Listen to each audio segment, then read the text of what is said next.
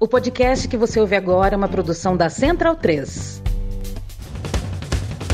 Começa agora pela Central 3, o programa para quem sabe que o futebol é muito, muito mais do que apenas um jogo. Está no ar o podcast da Trivela.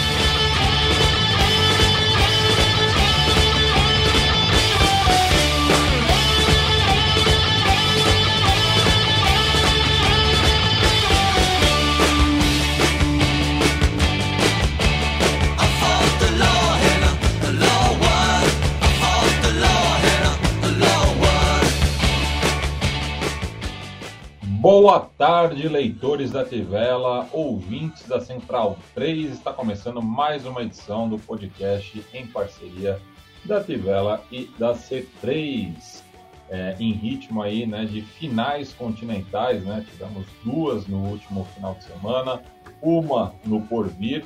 E antes de apresentar o pessoal habitual aqui, vocês devem estar notando aí quem está acompanhando ao vivo a ausência de dois rostos conhecidos, mas vieram dois em troca, né? Que, enquanto que Leandro Yamin e Bruno Bonsante estão rumo a Montevidéu, lá já estão o Giancarlo Santorum e a Thalissa Machado. Tudo bom, pessoal? Tudo bem, boa tarde, boa noite aí aos ouvintes e ao pessoal daqui da, da bancada. Prazer novamente falar com vocês. Olá, minha primeira vez aqui, boa noite a todos. E vamos lá, né? Vamos falar dessas finais da, da Comebol. Pois é. Conosco aqui também Leandro Stein, como sempre, aí com a camisa do River Plate. Será, Stein? Esse ano vai? Esse ano vai, né? Assim, depois desse jogo já dá para ir na, na próxima rodada, né? Até as manchetes que estava lendo ontem, depois da vitória por 1 a 0 gol do, do Álvares que tá impossível, né? Já já estavam falando, o River já tá ensaiando a volta olímpica e que agora vai. Eu botei essa camisa também porque tá passando o Raio Vallecano aqui, não tem a camisa do Raio, mas fica uma referência também, tá, tá jogando muita bola o time do Iraola. O Raio que está vencendo por 3 a 0 o Mallorca, lá em Ciudad de Vallecas, é, e está alcançando a sexta colocação por enquanto, né? Uma campanha é muito boa, né? Longe da, da, da, das últimas temporadas que esteve na primeira de La Liga. E, como sempre, também Felipe Lobo aqui conosco. É, esse, esse, local aí não estou reconhecendo, Lobo. É no Cangaíba mesmo? É, é minha casa, é minha casa. Salve, salve, amigos, amigas. É que aqui eu, eu não fechei a cortina hoje porque a iluminação tá boa com a, com a cortina aberta. Mas essa cortina aqui eu normalmente deixo fechada. Hoje, como nós ainda estamos à luz do dia aqui na gloriosa capital paulista, com essa paisagem linda de prédios que São Paulo tem. Mas a luz hoje tá, tá boa aqui, então eu deixei para ajudar aqui na iluminação. Tá até meio amarelo, né? Porque tá, tava aqui é o estamos na zona leste, né? Então na zona leste normalmente a gente vê o nascer do sol, né? O pôr do sol fica do outro lado. Pois é, e aí com pouco mais de três minutos já de transmissão, já tem muita gente ligada aqui conosco.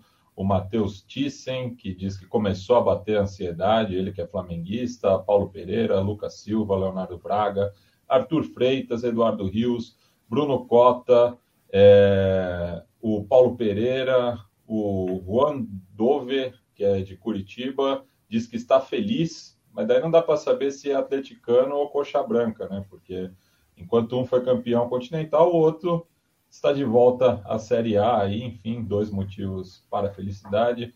Christian Federico e o Geoff Valentim, é, enfim, todo mundo aí acompanhando ao vivo, é, lembrando, né, que fazemos as transmissões às segundas-feiras a partir das 18h30 e às quintas às 8h30. De vez em quando tem material extra também aí no feed, então assina lá no Spotify, é, no iTunes, enfim, no agregador da sua preferência, ou ouça também no site da Central 3 se você for mais analógico.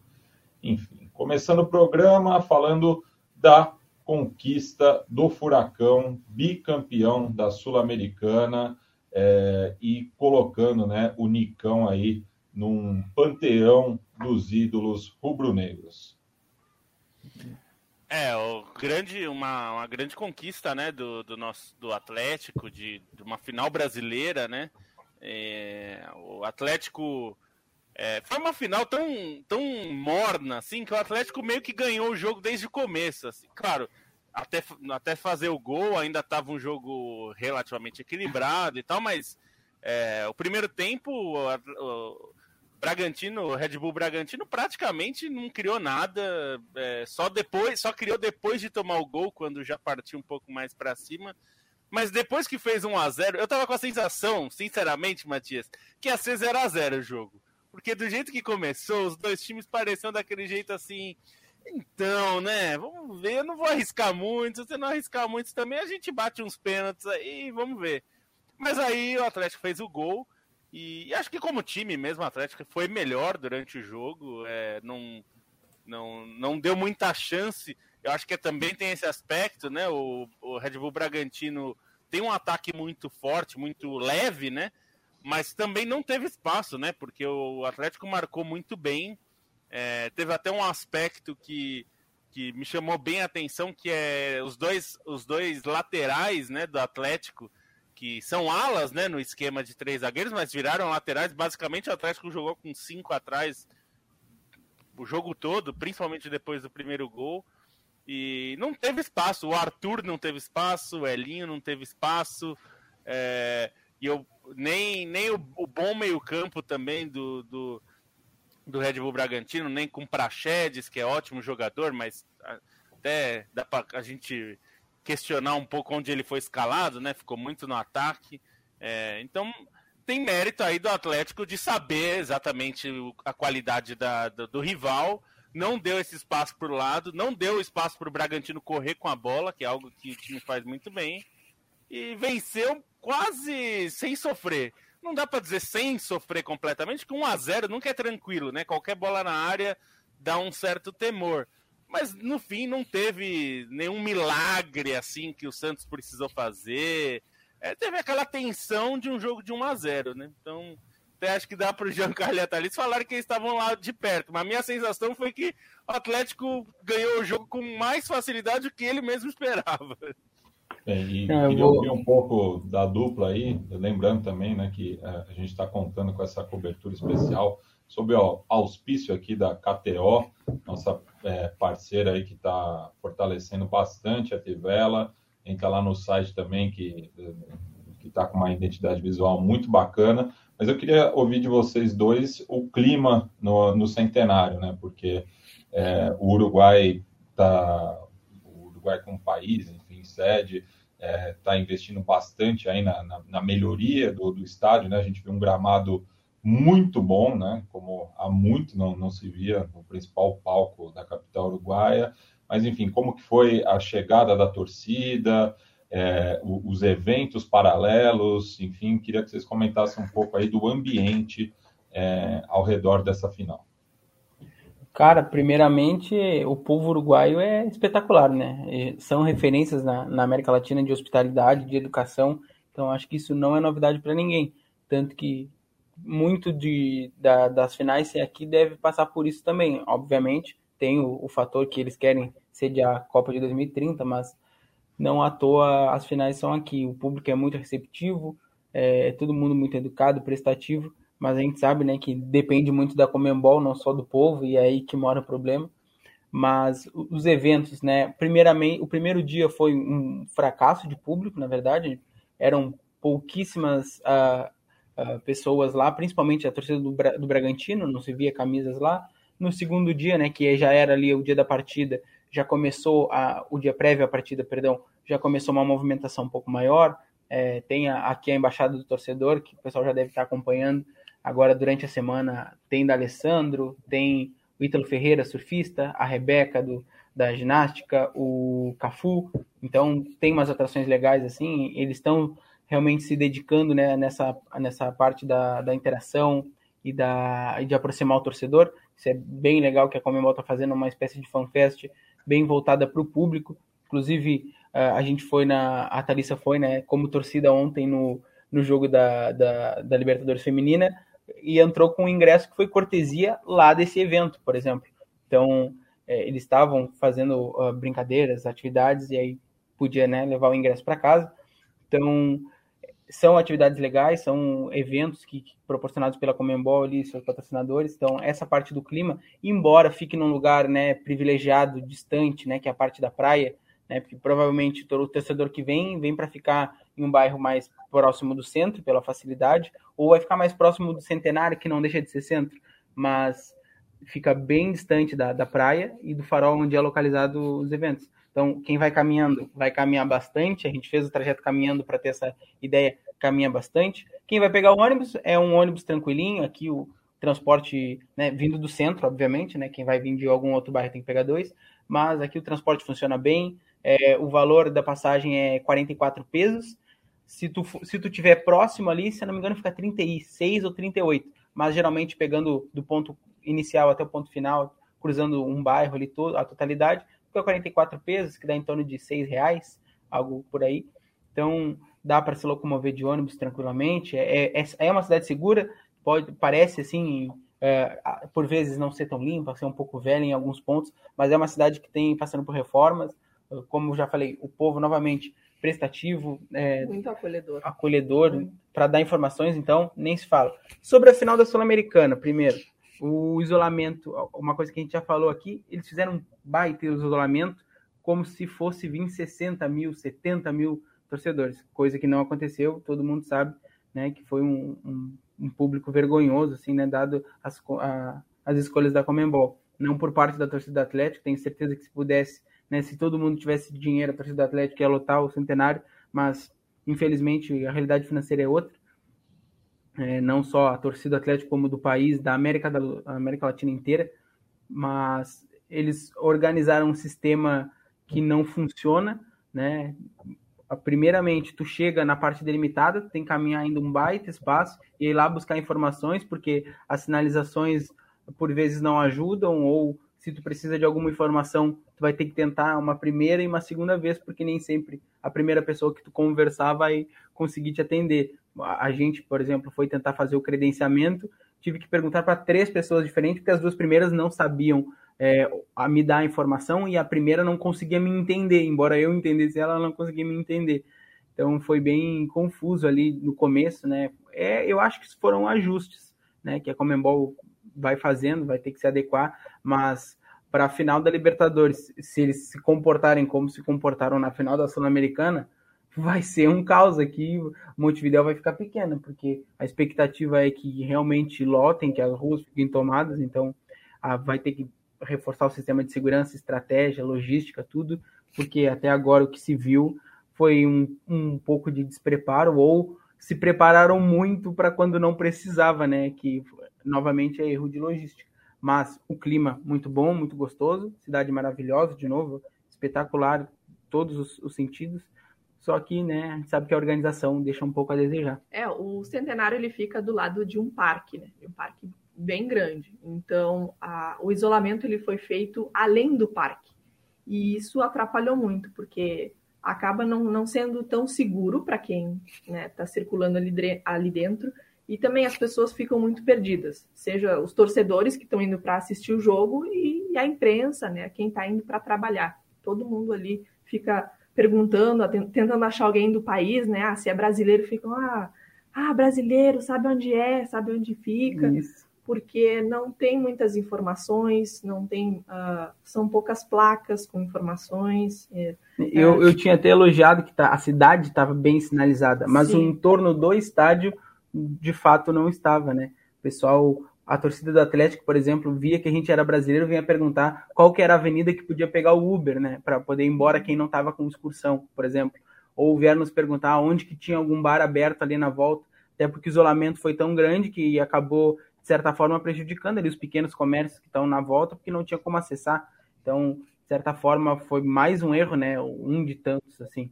Então, a Sul-Americana, embora tenha sido, como o Felipe já falou, um jogo bom, dentro do, do, do, limite ali, né? O Atlético fez o gol cedo, relativamente cedo, 29 minutos, se fechou, não teve perigo.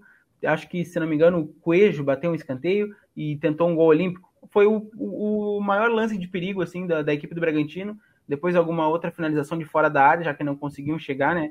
Thiago Heleno muito sólido, a, a, o quinteto defensivo do Atlético, né? Os dois alas quando desciam muito fortes também, não anulou praticamente. O Praxedes ficou como um falso 9 ao invés de ser um criador, e aí matou todo o jogo do, do Praxedes, né? Que tirou toda a virtude que, que era o Praxedes que, que eu conhecia do Internacional, praticamente não, não funcionou. Então, acho que, que a estratégia do Bragantino, não, do Red Bull Bragantino não entrou. A, a supremacia do Atlético, né, até por estar com a mentalidade do 1 a 0 foi fácil de controlar o jogo e foi foi até o fim. Se arrastaram assim, óbvio. Bola na área, aquela coisa. O, o, eu achei também que o Red Bull começou muito cedo a alçar a bola na área. Era antes do final do primeiro tempo já era só cruzamento, cruzamento, cruzamento. Então já se via que estava ali perdendo a cabeça, né? Ou tentar em alguma rara bola de sorte, mas com o Thiago Heleno na zaga dificulta muito, né? Tu tomar um gol de bola aérea em um descuido. Se passar pelo Thiago Heleno, ainda tem o Santos, que está tranquilamente entre os cinco, se não entre os três melhores goleiros do país. Então, a, a, solidez defensiva do Atlético fez valer a pena, a mentalidade, né? E a sorte, né? De tu contar com o Nicão, é, que tá no lugar certo, na hora certa, no, fazendo o movimento certo. Então, o cara é, é iluminado mesmo e ajudou o Atlético a, a coroar essa temporada. É, só duas, duas, dois pontos. Uma, acho que o Nicão, o que mais me impressionou assim nesse lance do gol é o gesto técnico dele, né? Porque é uma bola difícil, é uma bola espirrada ali, a maneira como ele já faz a leitura rápida do lance e já prepara o corpo para virar o voleio ali, a meia bicicleta, é, é incrível. Para goleiro, isso é, é um tipo de lance muito difícil de defender, porque é mais difícil você ler o posicionamento do corpo do atacante para bater na bola. Então, é uma bola bem mais imprevisível. E assim, o cara ter essa coragem de fazer isso numa final do Sul-Americana, acho que mostra é, a maneira como ele chama a responsabilidade, algo que a gente já tinha até falado no programa de sexta-feira, né? Um cara que é, é, é importante não só pelo protagonismo no time, mas pela liderança, pela maneira como muitas vezes ajuda a organizar a própria equipe, o próprio setor ofensivo e, e assim, a dimensão que ele ganha com, com isso, né, considerando todas as vezes que ele consegue ser decisivo em mata-mata, a maneira como ele já vem sendo brilhante também na Copa do Brasil, fora as outras campanhas, os outros títulos, acho que é, é para deixar o nome dele na história. E quanto à questão da Comebol, né, até ontem a gente teve dois textos falando sobre isso, um do Giancarlo e um, e um meu, e assim, uma coisa da Comebol que não entra na minha cabeça nessa organização de, de final única como assim, a, a Comebol sequer conseguiu viabilizar a própria torcida é, torcida em Montevidéu, né? Então isso para mim é impressionante, como é, a Comebol não foi competente sequer para conseguir tornar esse jogo atrativo para o público da cidade que recebia a final. Isso para mim é inconcebível, explica. É, sim, não acho que a questão é da torcida de qualquer clube. Enfim, vai ter possibilidade, vai acontecer de chegar clube com torcida menor, como foi Independente Del Valle em 2019. E a Comebol tem que agradecer aos céus por assim, pelos planetas se alinharem é, para o Colón chegar naquela final no Defensores, no, na Ola Azulgrana. E, e assim, ver o estádio vazio é um anticlima, e, e é o que eu acabei escrevendo no texto. É um tiro no pé para o próprio, próprio produto que a Comebol quer vender, né? Porque acho que não vejo algo, uma virtude maior para a gente vender o futebol sul-americano do que a, a própria paixão das torcidas, né? Esse próprio envolvimento dos torcedores, é, a maneira como a gente faz festa nas arquibancadas e, e ver essas arquibancadas vazias, ainda mais no Uruguai, que é um país é, tão reconhecido exatamente por esse envolvimento dos torcedores, mesmo que o Centenário seja um estádio por estrutura até um pouco mais frio, né? Não é exatamente o Caldeirão, mas assim, ver tudo isso, aquela imagem aberta do centenário, é, chega a ser triste, né? Não é o que a gente espera de uma final, e isso é na conta do Comebol, nessa, uh, nessa mentalidade de Alejandro Domingues de querer vender o business dele, e enfim, acho que vai chegar daqui a um tempo, vai, vão justificar que a final em Miami vai dar mais gente do que em Santiago, em Lima, em Montevideo, e daqui a pouquinho a gente vai estar tá tendo final, alguma final continental em Miami, alguma final continental em New Jersey, nesses estados que eu. O que não, o que não é novidade também, né? Lembrando das. É. Se não for para Doha, né? Não for para é. Jeddah é, é. Pequim, sei lá, né? A Comebol gosta dessas coisas aí, né? Então, é, é, é, e é uma burrice, porque é, tem que adequar, né? Se a gente já fala muito sobre a Libertadores, dos preços absurdos e tudo mais, várias das coisas né, que se falava, e a gente teve esse problema, né, Giancarlo, na hora que a gente foi tentar é, conseguir, né, o Stein, você ficaram tentando para conseguir a hospedagem em Montevideo, tudo é, é, muito mal pensado, assim, é, a, a, organização da, da Comebol não levou em conta, quando a gente falou sobre a final única, uma das questões era essa, né? É a estrutura de transporte para as pessoas, porque se a ideia é a gente transformar Libertadores, o evento da final da Libertadores, como é o evento da Champions, que as pessoas se programam para ir, mesmo se não, sem saber quem é que vai estar na final, porque gosta do evento, vai, sabe que vai ter um uma organização certinha, que vai estar tá tudo bonitinho, que vai funcionar, que o transporte vai funcionar, que vai estar tá tudo certo, é, precisa pensar em tudo, e é tudo mesmo. É rede hoteleira, é você ter transporte pensado tem para todas as de todos os lugares ali de Montevidéu, pensar em, em fazer parcerias com as empresas aéreas para trazer de vários lugares da América do Sul para a cidade. Porque se não tiver isso, é, vai ser esse improviso, né? E, e, a questão dos ingressos serem caros demais, né? Se você quiser que a torcida do Bragantino, que é pequena, saia do interior de São Paulo pagando ingresso mínimo a 100 dólares, é, fica muito difícil, né? Sendo que o de 100 dólares eram poucos, né? Então, quer dizer, é, é, não, não dá. Você tem que pensar se um dos pensamentos que essa galera do business gosta é não, porque é questão de demanda, oferta e demanda. A oferta foi é, muito maior do que a demanda, então o estádio ficou vazio, porque com, essa, com esse preço aí, ele não teve gente o suficiente. É uma coisa que precisa pensar, porque não vai acontecer só na final da Sul-Americana. Dessa vez, provavelmente não vai acontecer na Libertadores, porque são duas torcidas gigantescas. Montevideo não é dos lugares mais longe para o brasileiro chegar, né, de São Paulo e do Rio, que é Palmeiras e Flamengo. É, mas ah, o ano que vem, que é Guayaquil, já é uma cidade que é complicado ir por terra. Teria, então. E, e, ó, e ó, pensando na, na, crise de violência que está vivendo a cidade costeira equatoriana, é, também não, não, não, não é certeza que a, que a final vai ser realizada é, lá. Né? Pode acontecer isso. algo como o Santiago 2019, né? Pois é, então acho que precisa pensar em tudo isso. Eu sou contra a final em, é, é, em jogo único, mas já que vai fazer, já que a gente foi voto vencido, né, é, sem ter votado, pelo menos se pense nisso como. Se é para copiar a Champions, copia em todos os aspectos, né? Não é só fazer final único, tem que pensar em toda a logística para o torcedor e acesso, porque copiar nem o preço, né? Nem o preço. A gente fez essa comparação aqui. É mais caro a final da Libertadores do que a final da Champions. O que é uma loucura, né? É uma loucura. Não pode ser assim. Não, e uma questão que, que, que mostra que eles não pensaram uh, no torcedor que tanto na, na Copa Sul-Americana, né, na final, e tanto na final da Libertadores Feminina, o, o palco de premiação foi virado de costas para o torcedor. E, e também o, o show do Barões da Pisadinha, né, na final da Sul-Americana, também foi virado de costas para o torcedor.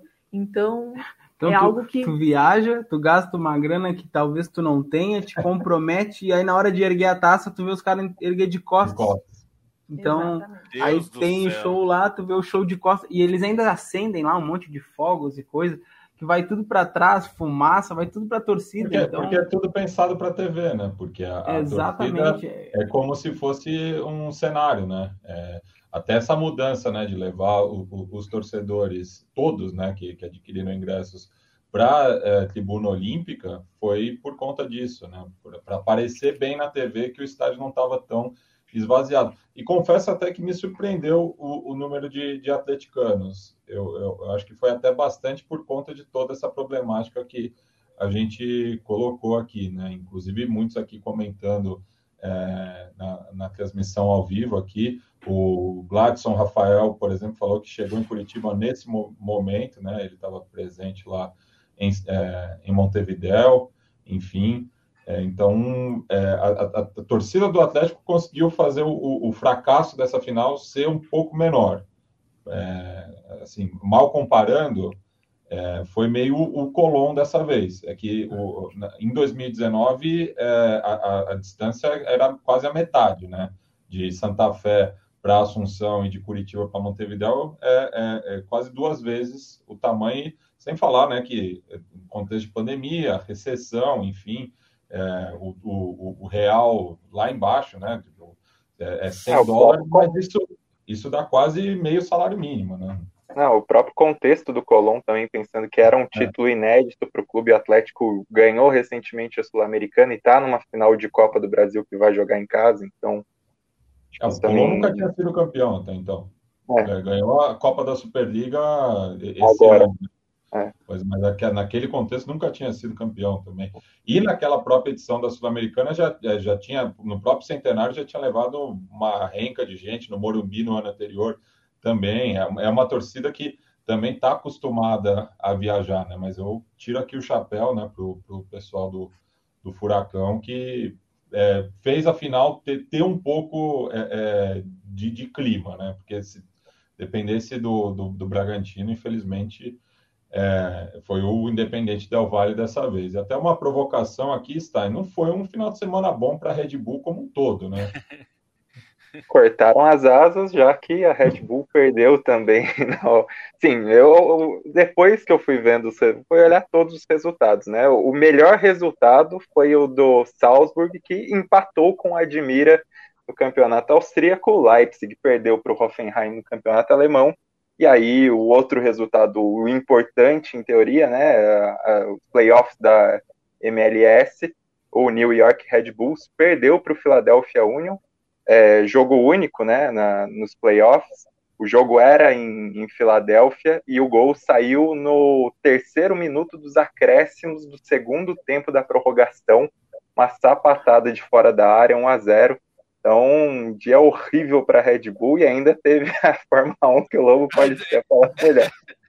É isso que eu ia falar, e da Fórmula 1 ainda o Max, Max Verstappen punido na, no grid, saiu atrás, ele fez uma corridaça, como tem feito sempre, mas o Hamilton fez aquele algo que a gente só viu em 2020. Acho que foi a, a primeira vez em 2021 que o Hamilton fez um passeio.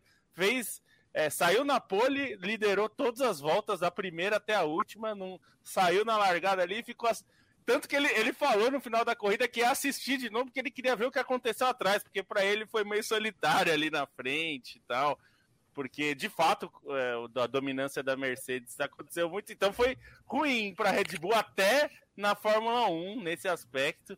É, não foi realmente um fim de semana muito bom para os touros vermelhos, né? É, e Thalissa, eu queria ouvir um pouco de você, né? No, no mesmo dia do Grande Prêmio do Catar, o Corinthians conquistou né, sua terceira edição da Libertadores Feminina, a segunda sozinho, né? Lembrando a primeira em parceria com o Audax, é, mas mostra aí né, uma dominância do, do, do timão é, na modalidade, né, tanto internamente quanto externamente. Né, no passado acabou perdendo o título para a Ferroviária, é, mas esse ano mostrou-se aí muito forte, né? Sim, e bom, o Corinthians uh, no Brasil, né, é hegemonia, assim, em relação ao futebol feminino.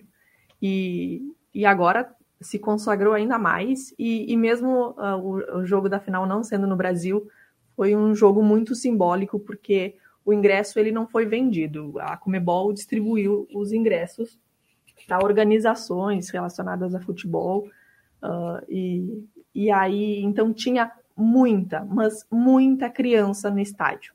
E isso foi muito legal de ver, porque é, era meninos e meninas, ah, mais meninas do que meninos, mas uh, você enxerga assim que, que são aquelas crianças que estão no começo, assim, que estão começando a conhecer o futebol, a acompanhar, que provavelmente foi o primeiro jogo, assim, o grande que está acompanhando. Então, uh, a torcida do Corinthians também esteve presente E, e quando, quando a torcida do, do Corinthians começava a, a, puxar né, os cantos do, uh, do timão, nossa, as crianças começavam a cantar junto. Então, muito assim, além, né, além da, do jogo que o Corinthians fez, uh, acho que a torcida assim foi o grande destaque também da noite.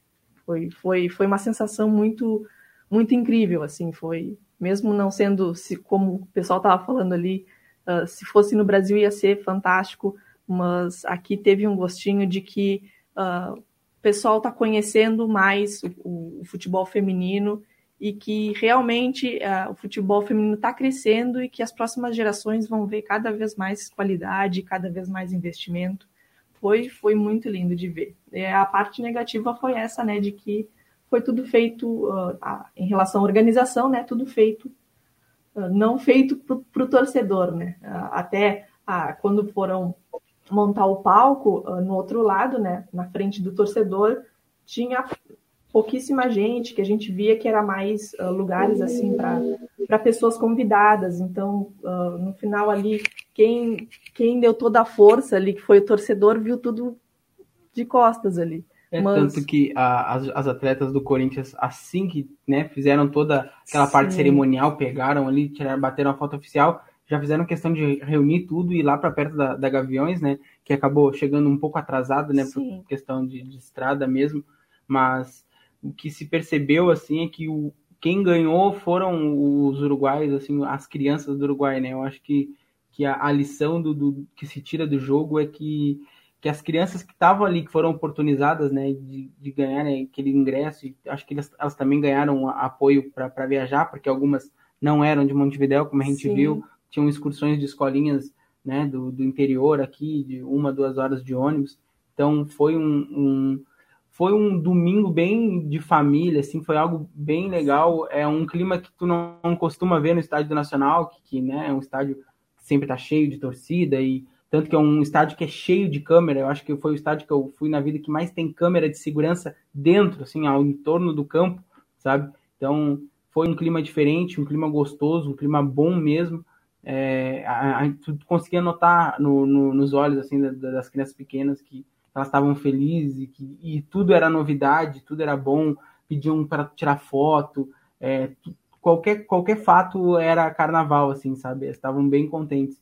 Tanto que é, começou um silêncio né, na partida, não, porque não sabiam o que, que gritar, o que canto puxar, né?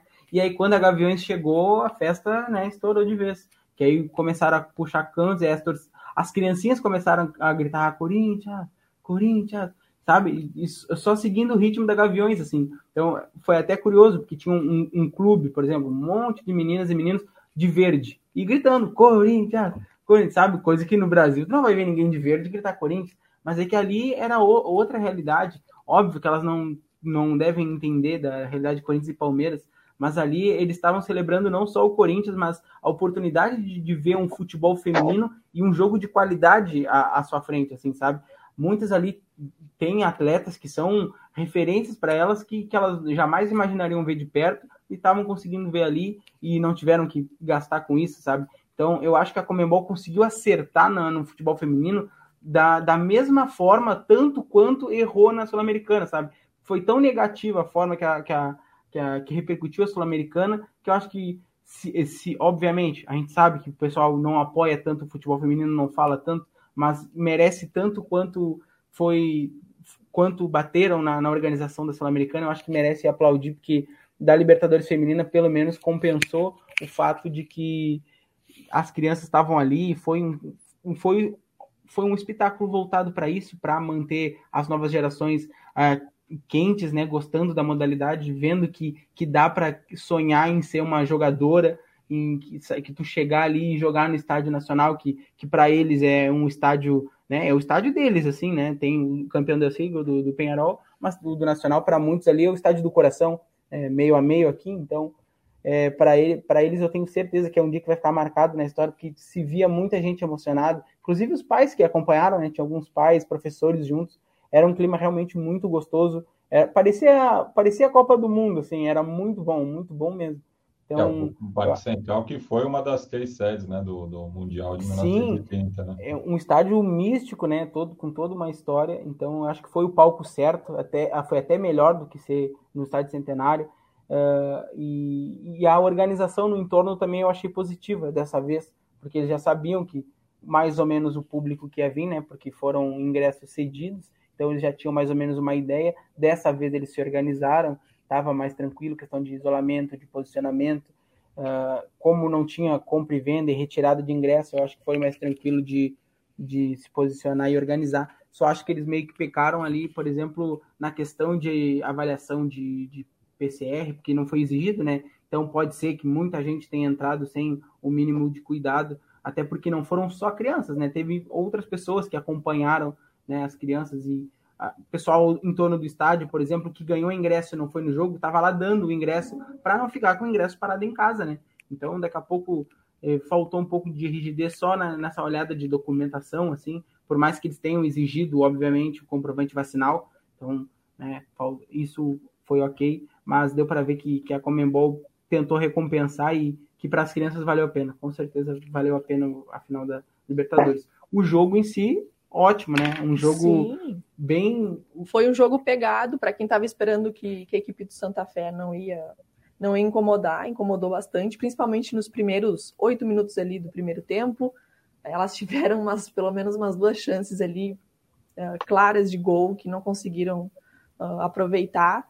E aí, com isso, né, um contra-ataque, a, a equipe do, do Corinthians saiu na frente, né, com a Adriana com um gol de cabeça, e aí depois uh, foi. O primeiro tempo foi o mais pegado, assim, e aí, mas foi o, o, primeiro tempo que também consagrou a vitória, né? No final ali do, do primeiro tempo, aos, aos 43 uh, do, do primeiro tempo ali, a Gabi. A Gabi. Gabi Portillo, Portillo uma assistência isso. da Tamires, né? Tamires isso. fantástica, jogando no mais alto nível. Tamires com uma experiência e um passe uma absurdo. segurança é, é muito então, é muito bonito ver ela ela jogar assim conduzindo bola Exatamente. cabeça erguida inteligência então deu para ver que o Corinthians estava preparado né o, o, os primeiros minutos o Corinthians deixou o Santa Fé jogar eu não, não sei se não conseguiu segurar o Santa Fé ou se deixou para ver o, o jogo do Santa Fé né mas a, a, sensação que passava era que o Corinthians estava com o jogo tranquilo, mas o Santa Fé daqui a pouco pegava a bola, estava na cara do gol e aí foram duas ou três oportunidades. Se caso saísse o gol, o Corinthians ia ter que, obviamente, correr atrás, mas assim que saiu o gol, a equipe de Santa Fé baixou o ritmo, perdeu um pouco de cabeça, né? Até a, a, o pessoal do banco ali ficava ah, sinalizando cabeça, cabeça, foco, porque é, desanima, né? Tu começa no ímpeto. Próximo de marcar um gol contra o Corinthians, tiveram duas chances. Do, durante o jogo teve uma chance sem goleiro, que é, que é a atacante do, do Santa Fé chutou para fora, que a Kemily já estava caída já.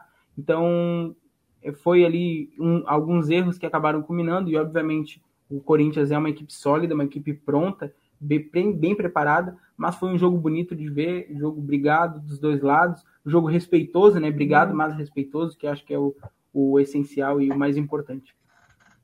E só uma, é...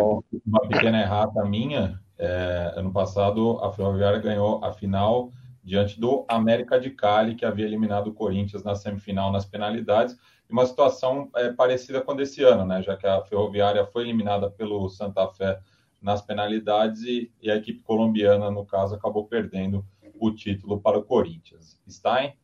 Não, só para ressaltar essa parte que eles falaram, que eu acho que é bem bacana, que o tratamento da Comebol com a final da Libertadores Feminina precisa ser diferente, né? Precisa ser mesmo de incentivo, de tentar chamar o pessoal para ajudar o desenvolvimento do futebol feminino, né? Acho que precisa dessa mentalidade clara. Antes, né, a Comebol fazia é, no modelo de sede única essa Libertadores feminina. Eu lembro que, se não me engano, foi 2013 ou 2014 que eles fizeram aqui em São José e que foi realmente uma divulgação entre escolas, ingresso, é, entrada gratuita. Então teve um incentivo para a cidade acompanhar e eu lembro que teve um público razoável assim no, no jogo da decisão, né? Era um domingo mais ou menos no fim da manhã ali, então é, acabou chamando bastante público. Um dia bom até, um dia de sol, então acabou chamando bastante essa estratégia até de fazer é, na cidade da final da competição masculina era adotado inclusive pela UEFA, né? Também era algo que acontecia na Champions feminina. Geralmente eles organizavam num estádio menor da cidade. Por exemplo, quando a Champions, é, a final da Champions masculina foi no Estádio Olímpico de Berlim em 2015, a da feminina foi no estádio do no antigo estádio da seleção da Alemanha, da seleção alemã oriental, o estádio do, do Dinamo de Berlim. Quando foi em Wembley, se não me engano, eles usaram Stamford Bridge ou é, Craven Cottage para fazer a, a, final feminina. Então, é, tinha essa estratégia, embora a UEFA já tenha largado disso, porque acho que o, o grau de desenvolvimento do futebol feminino e do investimento do, no futebol feminino na Europa, acho que é até roubar um pouco a cena. Na América do Sul, acho que isso ainda pode ser importante para auxiliar nesse próprio desenvolvimento, embora na ocasião agora nessa final da Copa Sul-Americana até não, não rolou aparentemente muita assim, muito auxílio né, entre a final da Sul-Americana e entre a final da, da Libertadores Feminina. Até na transmissão eu vi que eles transmitiram faixas de Bragança Paulista. Imagino que torcedores de Bragança que acompanham Bragantino e, e Corinthians acabaram comparecendo, mas não necessariamente que tenha tido assim abraçar essas duas finais, né? A Comebol, repetindo, pecou nesse grande aspecto de, de tentar fazer algo mais atrativo de uma maneira global e, enfim, é, aproveitar melhor o potencial dessas finais. Né? Bueno, e só para nos despedirmos da dupla que está em Montevideo, eu queria saber como que está a repercussão aí é, no Uruguai do fim da era Oscar Tabares, né? É, o, como que o povo e a imprensa é, se manifestou aí nesses últimos dias, né? Que já era algo é, esperado, né? E agora começa a ventilar aí os possíveis nomes é, para a substituição do maestro no comando da Celeste. É, o, quando a gente chegou, no dia que a gente chegou aqui na, na rodoviária, a gente pegou um táxi para vir para o apartamento e o taxista já estava contando para a gente que, que, era questão de tempo para o Tavares sair, que eles já estavam organizando e que o favorito é de fato o Aguirre, né? É meio que, é, não vou dizer unanimidade, mas a grande maioria quer o Diego Aguirre treinando aqui. É, ventilaram alguns nomes né, de técnicos que ou estavam sem clube ou treinavam equipes aqui do Uruguai mas o Diego Aguirre é amplamente favorito, até porque ele meio que já sinalizou que pode realmente deixar o Inter é, ao término do Campeonato Brasileiro, né, no início da outra temporada. Então, meio que encaixaria com o projeto da seleção do Uruguai, que só joga o ano que vem mesmo, né, não tem mais, mais nenhum jogo de eliminatória. Mas uh, o, o, pessoal que a gente conversou aqui falou que, obviamente, dói, né? É uma dor, assim, tipo, é um, é um fim de ciclo, né? é, não é como uma dor né, de perda, mas é, tanto que todos os clubes, eu acho que quase todos os clubes aqui colocaram cards, notas, falando, né, agradecendo a saída dele. Então, é algo para a gente que, que, no Brasil hoje não, a gente não consegue imaginar, porque a gente não tem uma figura do tamanho do Tavares, eu acho, que represente, né, sendo um, um treinador, um gestor técnico do tamanho do Tavares no Brasil. Mas aqui é, é fantástico o carinho que eles têm por ele, o, a gratidão, o respeito, o res, principalmente o respeito, verdade. É, e por mais que eles saibam que talvez não estivesse rendendo mais, que, que ele se desgastou mais do que talvez ele pudesse ou do que ele devesse pela seleção do Uruguai, eles são gratos demais por tudo. É, a gente também conversou com, com o torcedor, ele falou que para ele a, a, o jogo Brasil ah, Brasil não perdão Uruguai e Gana ele tem guardado na, na cabeça para sempre né aquele Uruguai e Gana da, da Copa da África do Sul então eles são realmente muito gratos. É, fica um clima de, de despedida barra festa, assim, que é algo bom, mostra que, que de fato há um carinho, há um respeito, é uma trajetória, é um ciclo que, que se encerra e que vai deixar um legado, né? Deixa um legado, com certeza, se for o Aguirre, já vai chegar com uma responsabilidade de substituir o Tavares, então não é fácil, né? Substituir um, um cara que que é ícone, é uma lenda, é, é algo que, que talvez não, a gente não tenha um, um adjetivo certo para usar para ele, né, que vá caber dentro do coração do povo uruguaio, mas quem vier vai ter que assumir essa bronca, porque não vai ser fácil de forma alguma chegar perto do nível que foi o Oscar Tavares para o povo uruguaio. Bueno, é, agradeço aí a presença do Giancarlo e da Thalissa. Vou deixar vocês aí, né, para jantar, enfim, vou aproveitar um pouco a folga. É, e, bem, no, nos vemos aí numa próxima. Perfeito, é sempre, sempre um prazer participar. É, agradecer o convite, agradecer a oportunidade a quem está acompanhando também. E quem quiser saber mais do nosso trabalho, né? Nossas redes sociais, Instagram, arroba Giancarlo Santoro. E arroba Thalissa Machado. Os textos também publicados no Trivela lá. Mais uma vez, muito obrigado e até a próxima. E ó, umas fotaças, hein? Os dois ah, fizeram valeu. grandes, grandes fotos. Entrem lá na Trivela, entrem no perfil deles no Instagram, entrem no perfil da Trivela no Instagram. Fizeram umas fotos espetaculares. Não, nem vou falar que as fotos do Giancarlo estão melhores que a do Atlético. mas ser então, assim. Algumas eu lá. vou concordar, vem. E, e, e, o é. perfil, e o perfil do Giancarlo eu gosto bastante porque ele fotografa bem o futebol do interior gaúcho, né? Tô até aqui com uma camisa do Guarani de Bagé, que ontem confirmou o acesso para o Gauchão, junto com o União Frederiquense. Aí o único bicampeão gaúcho do interior está de volta, time do meu avô paterno já falecido. É, já fica a dica para o Atlético Paranaense, ó. Leva o Giancarlo para fotografar as finais, hein, ó. Copa do Brasil tá chegando, ó. Gustavão, Leva Gustavão lá, assessor. É, Gustavo, assessor, é meu parceiro lá, vai ficar bravo comigo, não. Tranquilo, não, põe é bom, dois né? fotógrafos lá, põe mais um fotógrafo lá, porque o homem é bom. Valeu pra vocês. Valeu, Filipão, valeu mesmo. Valeu, pessoal. Valeu, gente. Valeu. Valeu, tchau, tchau. Tchau, tchau. E falando, né, de, de, de Uruguai aí, que provavelmente pode jogar uma nova repescagem, né?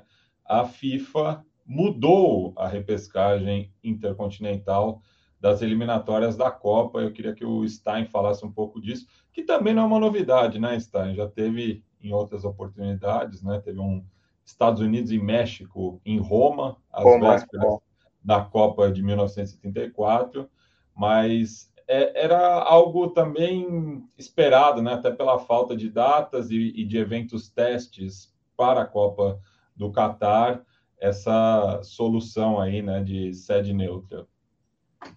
Não, era previsível, acho que até pelo estado das coisas, né? Porque se a gente for pensar, essas eliminatórias intercontinentais elas vão ser disputadas pelo quarto colocado da CONCACAF, pelo quinto colocado da Comebol, pelo vencedor do confronto entre os terceiros colocados dos hexagonais na Ásia e pelo campeão da Oceania. E aí o que acontece? As eliminatórias na Oceania elas nem começaram, talvez comecem em janeiro. É, mesmo o formato está sendo debatido. Geralmente as eliminatórias na Oceania elas tem preliminares, não, isso não vai acontecer. Muito provavelmente o formato lá também vai ser em campo neutro para tentar encaixar ali em, na data FIFA de janeiro ou de março e talvez um pedacinho ali entre maio e junho. E, e, as próprias eliminatórias na Ásia elas podem bater datas, né? Isso aí é, é algo que, que, complica, porque a, o fim da, do, dos dois hexagonais vai ser em março e, e aí o que, que vai acontecer? Ainda vai ter esse confronto dos terceiros colocados, que está previsto para ser já na data FIFA de maio barra junho, que aí vai dar uma complicada nisso, nessas datas. Eles até mudaram também para jogo único, porque se fosse de volta, tinha chance grande de dar Japão ou Austrália contra um time do Oriente Médio, e aí você fazer um ida e volta com uma distância dessas também demanda é, enfim, um, um, espaçamento maior, até por questão de adaptação, por causa dos, dos, horários. E no fim das contas, as eliminatórias intercontinentais ainda vão ser em junho, com confrontos de jogo único.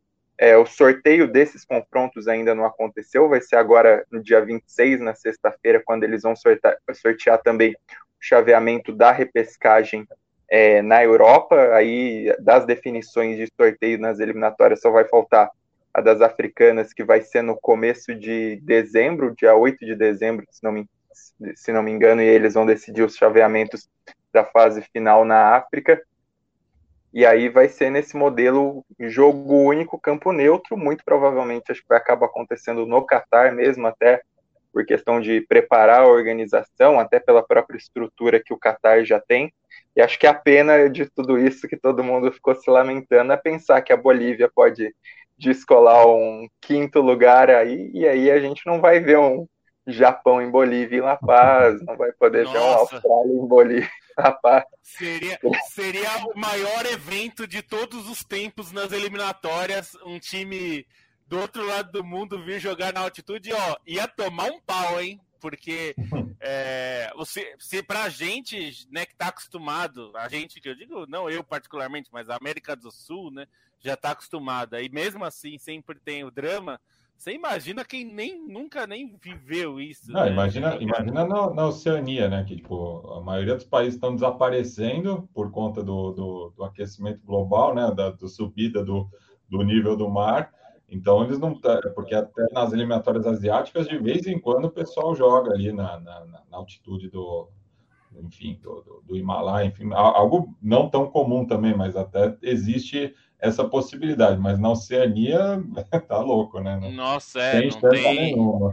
Não tem nenhum. Eu só não sei se vai ser no Catar, porque entra naquele problema do é, do período do ano, né? É, eu sei que tem, é, tem. o estádio vai estar, vai estar climatizado, mas como eles mudaram a Copa para novembro, imagino que não vão fazer lá por causa disso, né? Vai saber. Mas é, seria, seria interessante. Eu, eu já falei é, entre nós aqui, mas eu, eu era a favor de ter, por exemplo, pegar os, os cinco eliminados da África da, e levar para uma repescagem mundial, até porque a gente já falou aqui, né? Eu acho, e acho que muita gente acha as eliminatórias africanas a mais brutal e cruel de todas, porque tem muitos times mais ou menos do mesmo nível. Eu diria que tem pelo menos uns 10 times, é, eu diria que até mais, mas pelo menos 10 times em nível de Copa do Mundo, e só tem cinco vagas, então é, muitos desses times. A Costa do Marfim nem entre os 10 melhores vai estar, né? Porque caiu antes da, do playoff.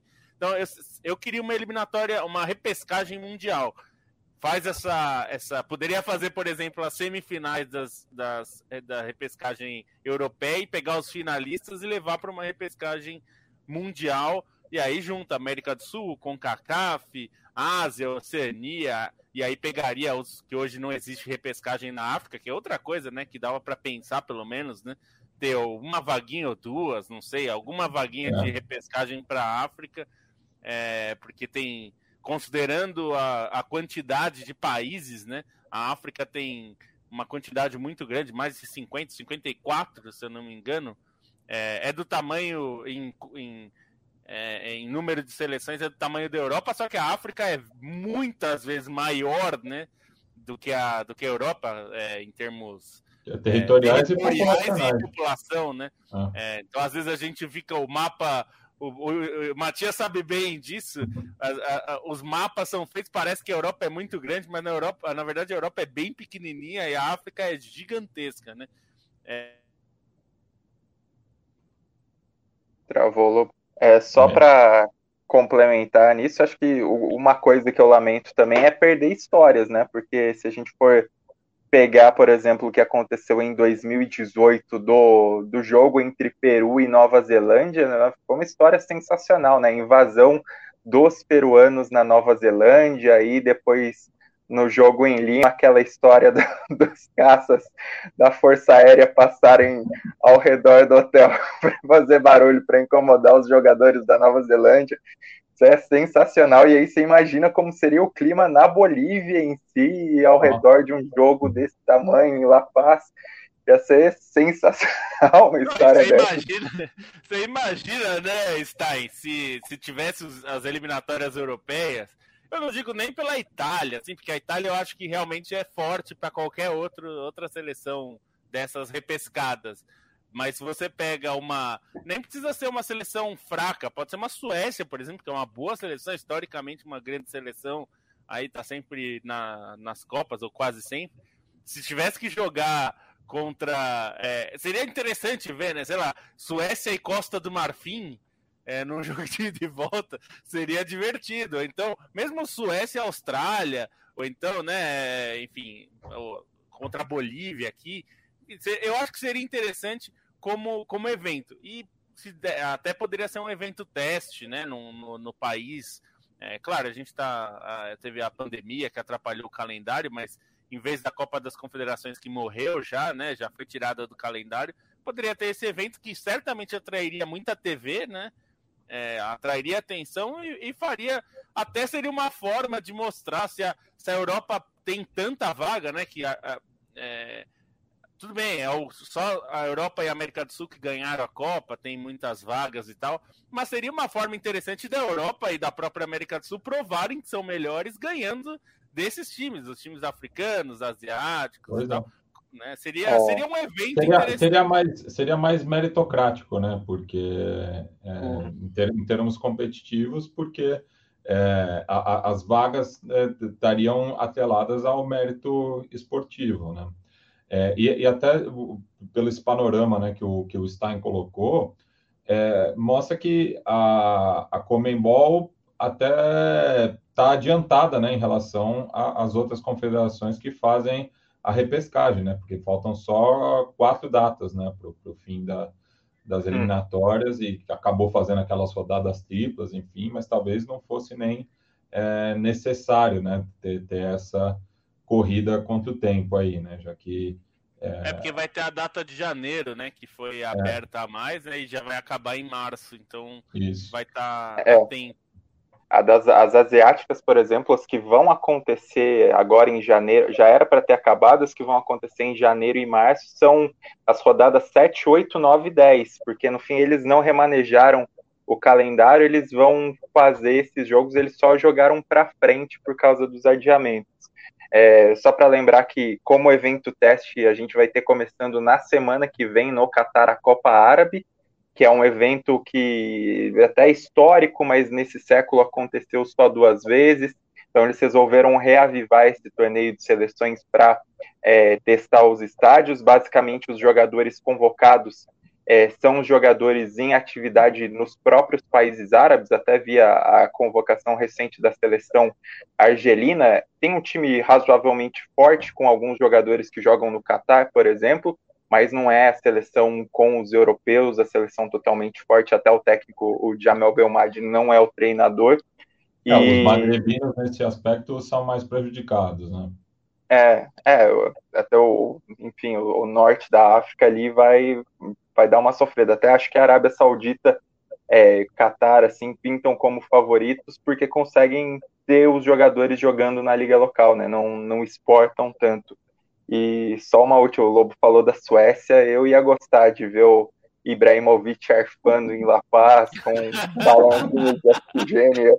Ia ser bem legal, ia ser bem legal. É, é, não, imagina, que, que, que cena, é, ia ser incrível isso. Bem, é, também é uma chance dos caras mostrarem, né? E conseguir fazer. Porque vencer em La Paz, mesmo que a, né, a Bolívia não seja tecnicamente brilhante, mas, pô, os caras até valorizariam a própria conquista, né?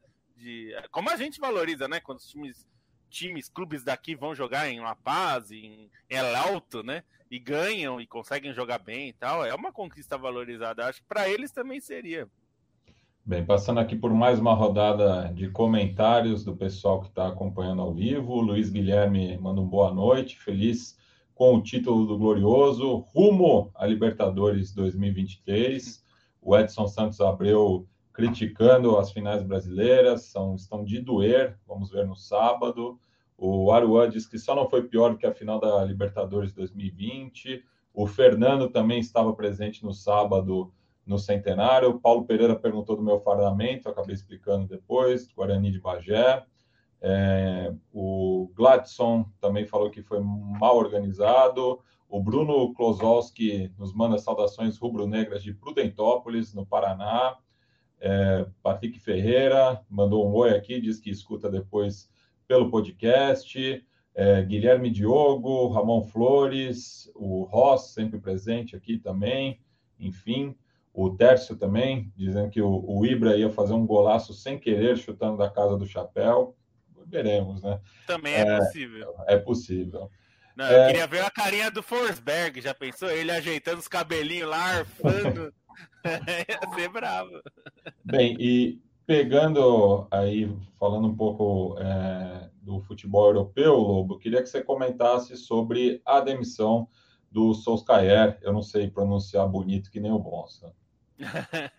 é, no fim o United decidiu é, demitir o Solskjaer depois de três anos praticamente no cargo, né? Ele foi contratado em dezembro de 2018 para substituir o Mourinho.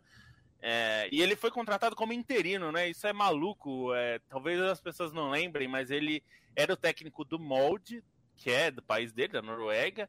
Ele foi emprestado, se é que dá para fazer isso. Aqui no Brasil teve isso, né? O, o, o, o é, teve o um empréstimo do técnico do Mirassol, né? O, o do, do Nelsinho. É o filho do Nelson Batista, né? Que foi emprestado ao Remo nessa reta final. Mas teve esse. Ele foi meio emprestado ao United, só que ele conseguiu bons resultados nessa primeira. Nos primeiros jogos, né? Ele até consegue aquela classificação épica em cima do PSG, né? Fora de casa, depois de perder em casa. É, e aí acabou né, rolando uma pressão para que ele ficasse em definitivo. Foi contratado em definitivo. E até agora, antes da, dessa temporada, né? Na, na, no final da temporada passada, ele teve o contrato renovado, né? O que dava uma amostra que o United não queria mudar, né? Queria tinha uma política de manutenção, como eles fizeram, aliás, com outros técnicos, notoriamente o Ferguson, né? Que demorou um tempo para conseguir começar a ganhar. Mas assim, os tempos são outros e também os, o futebol do United não é bom há muito tempo, né? E, e aí, é, claramente, o United não queria demitir, fez tudo para não demitir o Solskjaer e acabou demitindo porque é, ficou insustentável, né? Era, era, é, era inviável manter o Solskjaer com esse rendimento muito, muito ruim e os resultados muito ruins também. É, se no caso do Mourinho, por exemplo, ele caiu é, também por resultados, mas principalmente pelo futebol, no caso do, do, do Solskjaer, eu acho que tem é, as duas coisas e o, o, o, pior ainda que é que foi o, o time foi reforçado, né? com Jadon Sancho, com Cristiano Ronaldo, e aí até tem gente, tem articulista na, na Inglaterra achando que o Cristiano Ronaldo atrapalhou. Eu nunca consigo achar que o Cristiano Ronaldo está atrapalhando. Você tem que, é, o técnico tem que ser capaz de usar o Cristiano Ronaldo, né? Não dá para achar que um jogador desse vai atrapalhar. Atrapalha quem não sabe trabalhar direito, que parece ser o caso do Solskjaer nesse, nesse trabalho. E aí agora a perspectiva é, é muito complicada para o United, né? Porque o United quer fazer o mesmo que fez quando contratou o Solskjaer, ou seja, trazer um técnico interino até o fim da temporada para terminar essa temporada e só depois contratar um técnico em definitivo, porque uma das informações que vem da diretoria é que eles não acreditam que vão conseguir tirar algum técnico importante agora. Então, um técnico que eles possam apostar a longo prazo. E o nome principal é o do Maurício Pochettino, que já era bem especulado na época que eles ainda estavam no Tottenham, né?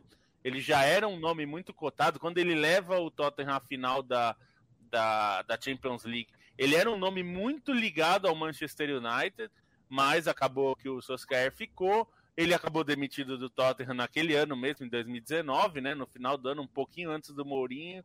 Aliás, é, o Mourinho já tinha sido demitido no ano anterior. É, foi na é, mesma época, mas num ano depois. E aí agora ele tá no PSG. A gente já viu que no PSG a pressão é ou ganha tu ou ganha Champions ou não vale nada. E então acho que ninguém vai reclamar muito se ao final da temporada o United tentar tirar o Pochettino de lá, especialmente se não ganhar Champions, né? É, e mesmo se ganhar Champions é, é, meio que uma missão cumprida, né? Se ele conseguir ganhar Champions pelo PSG, ele já vai ter cumprido a missão, né? Não dá para ser melhor do que isso. Então aí a questão é essa, mas a questão do interino para ficar até o final da temporada é complexa, porque não tem grandes nomes. Se trouxer um dos nomes que está no mercado, vai ser uma enxurrada de críticas, né? É, e até é curioso porque o The Athletic relatou que o Steve Bruce está se candidatando a ser esse cara. Ele que é um ídolo né, do, do Manchester United, foi um, um jogador de muita relevância, né? Foi capitão do Manchester United com Ferguson, era um jogador de peso mesmo. Ele é um ídolo histórico do United, mas como técnico, claro, ele não tem esse, ele não tem o mesmo tamanho que tinha como jogador. É, e aí é meio sonho dele. Eu acho que o United não vai fazer isso, mas é um meio mato sem cachorro pro United aí nessa temporada. Hoje, Leandro Stein, Solskjaer ou Anderson Moreira? Hoje. Anderson Moreira, né? Não tem nem uhum. dúvida, até pela química que existe com a torcida, não precisou se valer do passado como técnico, na verdade, chegou até sob muitas desconfianças, né? Se a gente for considerar até o trabalho anterior que ele teve no Cruzeiro, que tinha um status parecido assim do que aconteceria com o Botafogo.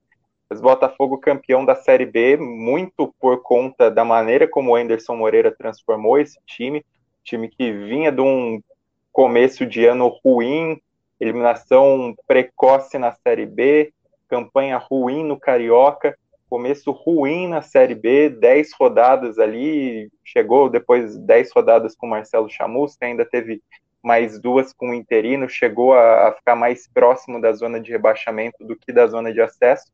E aí o Anderson Moreira conseguiu acertar esse time, conseguiu uma identidade para o time e conseguiu essa arrancada que consolidou o Botafogo primeiro com acesso e agora com esse título consumado no final de semana.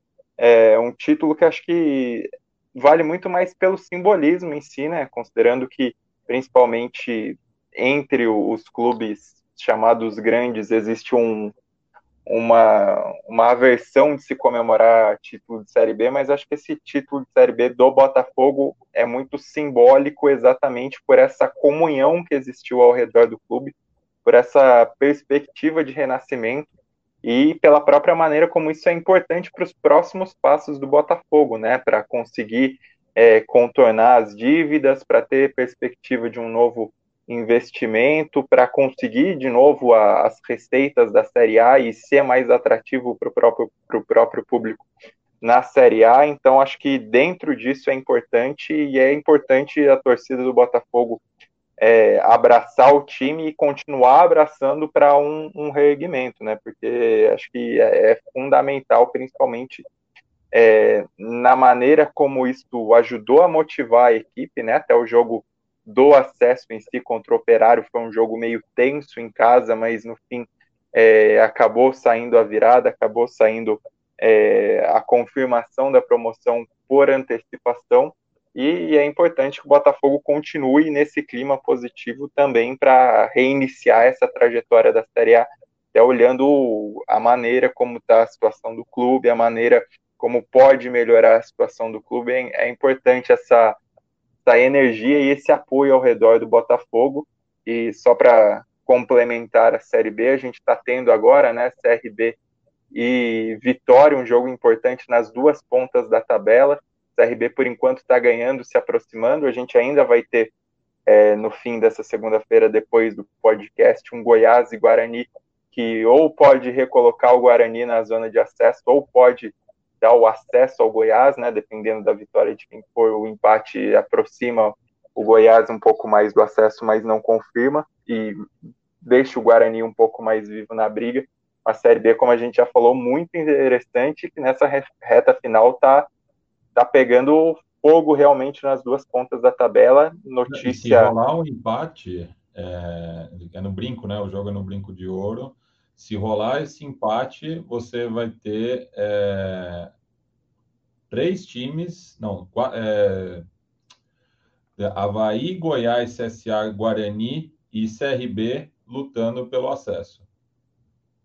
São Exatamente. seis times é, lutando por duas vagas. É, e times em boa fase, né? Se a gente for considerar, o, o, acho que o CRB era o que tinha mais necessidade de dar uma resposta e está conseguindo fazer por enquanto contra o Vitória, mas o Guarani vem no momento positivo, o CSA vem no momento positivo, o Goiás estava meio instável e voltou a vencer, o, o Havaí está ali dentro, venceu também, teve uma vitória importante, mas ainda é um é, time que. nas últimas cinco rodadas, são só é, três derrotas entre esses, esses times citados, então são é, cinco, 30 jogos e apenas três derrotas sendo que teve um confronto direto. Exatamente. E aí, só para pontuar também na parte de baixo da tabela, além do, do Brasil de Pelotas, que é, já tinha sido rebaixado, confiança também acabou caindo é, nessa rodada. E também lembrar que na Série C saiu campeão, o Ituano acabou vencendo o Tom Bense na decisão, empate por 1 a 1 é, em Tombos, e aí em Itu 3 a 0 para o Ituano. Ituano campeão, além de, de conseguir esse acesso, já estava consumado esse acesso para a Série B do ano que vem. E falando de Série A, né, o Atlético Mineiro cada vez mais próximo do título, né, é, faltando aí é, cinco rodadas, bem que tanto o Galo quanto o Flamengo têm jogos a menos, né, é, então é, é uma diferença de oito pontos, faltando cinco partidas para ambos, né.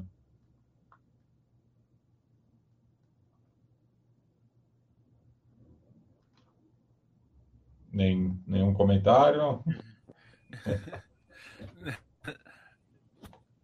tava, eu tava distraído aqui, mas é, você tava falando da Série B, né? Ainda. Isso. Não, Série A, falando de ah, Atlético não. Mineiro, é, muito próximo do título. É, não, então, acho que o, a questão do Atlético é uma torcida tão, tão é, desconfiada, vai, vou dizer assim, Escaldada. Atlético, escaldada. E tá correta. Do meu ponto de vista, tá correto. Não pode, não pode gritar antes mesmo. Mas até a torcida do Atlético tá gritando é campeão já. Então acho que é, já não tem muito o que fazer.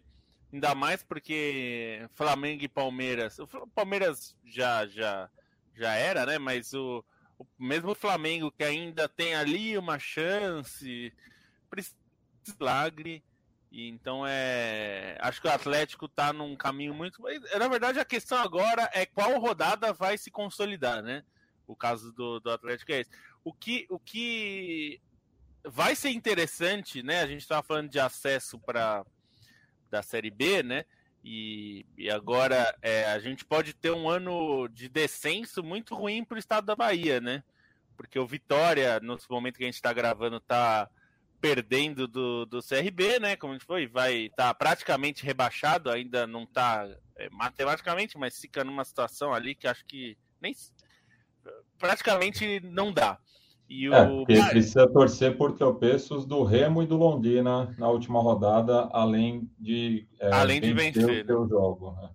É, e, e, o Bahia, ainda que tenha jogo, jogo a menos, né? Não, agora já até igualou o número de jogos. Então o Bahia tá na zona de rebaixamento. É, melhorou com o Guto Ferreira, é, mas ainda tá numa situação. O, o, o Bahia tem jogo a menos, sim ah, é tá verdade. O Bahia ainda jogos. tem. Ainda é. tem 33 jogos, é verdade. É, é, que ali no bolo tá todo mundo. Tá todo devendo, mundo né? com 33, exatamente. É, do, é o Grêmio, do Grêmio ao Atlético Paranaense tá todo mundo devendo. Juventude, Atlético é. Goianiense, São Paulo, Atlético Paranaense, todo mundo com 33. É ali que é o que eu acho que tá quem tá mais na briga é desse aí do Atlético Paranaense para baixo. Ainda o Santos tem um pouco ainda que se preocupar também, mas acho que quem briga mesmo aí é, Atlético Paranaense, São Paulo, Atlético Goianiense, Juventude, Bahia e Grêmio. Acho que o esporte vai ser difícil, ainda mais porque vai enfrentar o Flamengo, né? Agora e, enfim, tem uma chance também, mas acho que já está mais difícil. É, mas pode ser um ano bem ruim, né? Vitória e Bahia rebaixados, o Bahia na Série A para a Série B e o Vitória da Série B para a Série C. A gente falou tanto no começo desse Campeonato Brasileiro sobre o bom desempenho dos cearenses, né? Principalmente o Fortaleza na primeira metade do campeonato, agora o Ceará nessa segunda metade também fazendo uma campanha boa, é, mas o Nordeste como um todo pode ter é, um ano complicado, né? Que esporte e Bahia teve o, o rebaixamento é, do Jacuipense também. É verdade, nascer também. Então, nesse aspecto, para o futebol nordestino como um todo, é, num ano não tão bom, né? Nesse momento. Bem, senhores, estamos chegando ao final de mais uma edição do podcast Tivela, né? Estamos aí rumo aos 400, contagem regressiva aí, né? Para mais uma centena. É, e queria ouvir do Felipe Lobo. Quem você acha que deve assumir o Manchester United? Ah, para mim é fácil, é o Poquetino mesmo. Eu acho que tá certo. Tem que. Eu, eu, já achava isso. Já achava que o Poquetino era a melhor opção lá atrás e acho que agora continua sendo. Até porque o, muita gente falou do Conte, né? É, que ah, perdeu a chance do Conte. Acho que perdeu a chance do curto prazo, mas o Manchester United é um clube muito peculiar, né? Se a gente for pensar que é, o time tem, costuma ter uma paciência e a própria torcida tem uma paciência muito grande com os técnicos, né? A ideia deles, eles assinaram com David Moyes lá atrás, né? Quando foi substituto do Ferguson, é, com um contrato de seis anos, né? É, era uma confiança muito grande na continuidade, né? No trabalho longo e tudo mais. É, eu acho que o Conte é um excelente técnico, dos melhores do mundo mas ele não é um ele não faz trabalho de cinco anos. Ele ninguém aguenta o Conte por cinco anos, porque ele é um técnico é, de muita personalidade que muda muito o clube, né? Ele, ele pede muito é, pede muito poder para a diretoria do clube, pede muitas contratações, mexe muito no elenco. Acho que esse elenco do Manchester United seria complicado para o Conte trabalhar, ele ia querer mudar muito. É, então, eu entendo o, o, a desconfiança da diretoria do, do, Manchester United em relação ao Conte, pensando no longo prazo, pensando que é um clube que, que gosta de técnicos mais a longo prazo. Eu acho que o Pochettino é um técnico que você pode dar cinco anos de contrato para ele, é, como o Tottenham fez, né? E trabalhar com ele a longo prazo. Acho que ele é o, é, ele é o nome certo para isso. Acho que o problema para o Manchester United é a, como esperar por, pelo Pochettino, né? Porque ele não vai sair do PSG agora. É, o PSG fez um jogo duríssimo quando o Tottenham, no começo dessa temporada, antes do começo dessa temporada, né, em junho do ano, de, da temporada passada ainda, já o, o, Tottenham tentou tirar o Pochettino, né? Foi a primeira opção do Tottenham, foi trazer o Pochettino de levar o Pochettino de, de volta a Londres e o PSG fez jogo duro, né? Não deixou. Então, eu acho que o PSG, como é teimoso, vai manter o, o Pochettino até ele perder a Champions. Aí, se perder a Champions, dependendo de como for, ele já manda embora, ou então manda no final da temporada. Então, eu acho que ele ficaria mais livre. É a opção certa. Mas tinha gente falando que queria ver o Fernando Diniz gritando Little Legs para o Pogba, mas não vai acontecer, viu? Não se preocupe. Tá, tá, tá, fora de cogitação. E está falando de substituto, é, tirando a Aguirre, quem você acha que pode pintar na Celeste? Nossa, difícil, hein? Ver eles falando do Fabian Coito, né? Que chegou a ter um período interino ali enquanto o Tabares é, renovava o contrato, mas é, é difícil pensar em treinadores uruguaios assim com gabarito, né? Porque o problema do Tabares não é só substituir, substituir a parte técnica, é a aura que o Tabares tem. Isso aí é impossível, né? Pensando é, na maneira do no próprio processo dele, na maneira como ele repensou é, a formação de jogadores no Uruguai, nessa repre, na representatividade que ele tem para o país, para o orgulho, nessa maneira como a seleção reviveu com ele, né? Pensando que o Uruguai, antes disso, ali, até na primeira passagem do Tabares, teve muito problema com o empresário, é, uma, uma falta de identificação dos jogadores, um, problema que não é muito diferente do que a gente vive no Brasil de falar que a seleção não representa o país, lá acho que até era, era até pior, considerando a maneira como os empresários realmente mandavam no, no ambiente da, da seleção. Então, acho que é muito difícil achar um nome para substituir e eu vi um nome curioso até que me chamou a atenção é, me acho que não vai rolar, mas acho que para substituir o Tabari seria alguém à altura, Marcelo Gadiardo, não vai acontecer, até acho que pelo mercado que o, que o Gadiardo tem na Europa, mas que não é acho uma, algo tão sem sentido assim, pensando que ele já trabalhou no Nacional, né, que o próprio início da carreira dele como treinador, se credenciando para assumir o River Plate, foi no Nacional do Uruguai, óbvio que o passado dele como jogador no River conta, mas achei até que foi uma, uma menção razoavelmente interessante, assim, pensando em todos os aspectos que o, o Tabares representa, né? O problema é isso, é também é, falando da questão do, do Gadiardo em si, é a questão da identidade, né? Porque enfim, pelo por esse, por esse caráter uruguaio que tem o Tabares, pensar num técnico estrangeiro é muito difícil. Se você falar um nome uruguaio assim, além do Aguirre, acho que a gente teria que falar de outros treinadores que, que tiveram trabalhos bons em, em ligas talvez secundárias ao redor da América do Sul, né? Acho que falaria um pouco o Repeto, que foi técnico do. Hã? Ou Matossas. Matossas também. É, assim, seriam treinadores olhando um pouco ao redor, né? Não necessariamente no futebol uruguaio em si, porque o último treinador assim que conseguiu um impacto grande continental com o time uruguaio foi o Aguirre com, com a final da Libertadores do, do Penharol em 2011. Então, acho que tem, tem um grande buraco aí que é difícil de, de preencher, não só por essa falta de opção, mas pela, pela aura do, do, do Tabares, né? Então, isso acho que, que acaba complicando muito. Pois é. Bueno, é, voltamos na quinta-feira, ao vivo, a partir das oito e meia. É, vamos ver aí, né, se Leandro e a mim e Bruno Bonsante falam conosco de algum ponto da República Oriental do Uruguai, né? Eles que vão ficar ali pelas imediações de Montevideo, não propriamente no departamento da capital, estão, estão ali, vão ficar em Canelones, né? Departamento de Canelones, é... O Bonsa não, né? O Bonsa, o Bonsa vai ah, ficar com, com o Giancarlo. Ah, tá. O Bonsa tá com o Giancarlo. O Yamin que vai ficar na zona rural. O Bonsa é. vai ficar ali na, no perímetro urbano é, de Montevideo, mas devem estar conosco aí na próxima quinta-feira. Então, até lá. Valeu. Valeu, gente.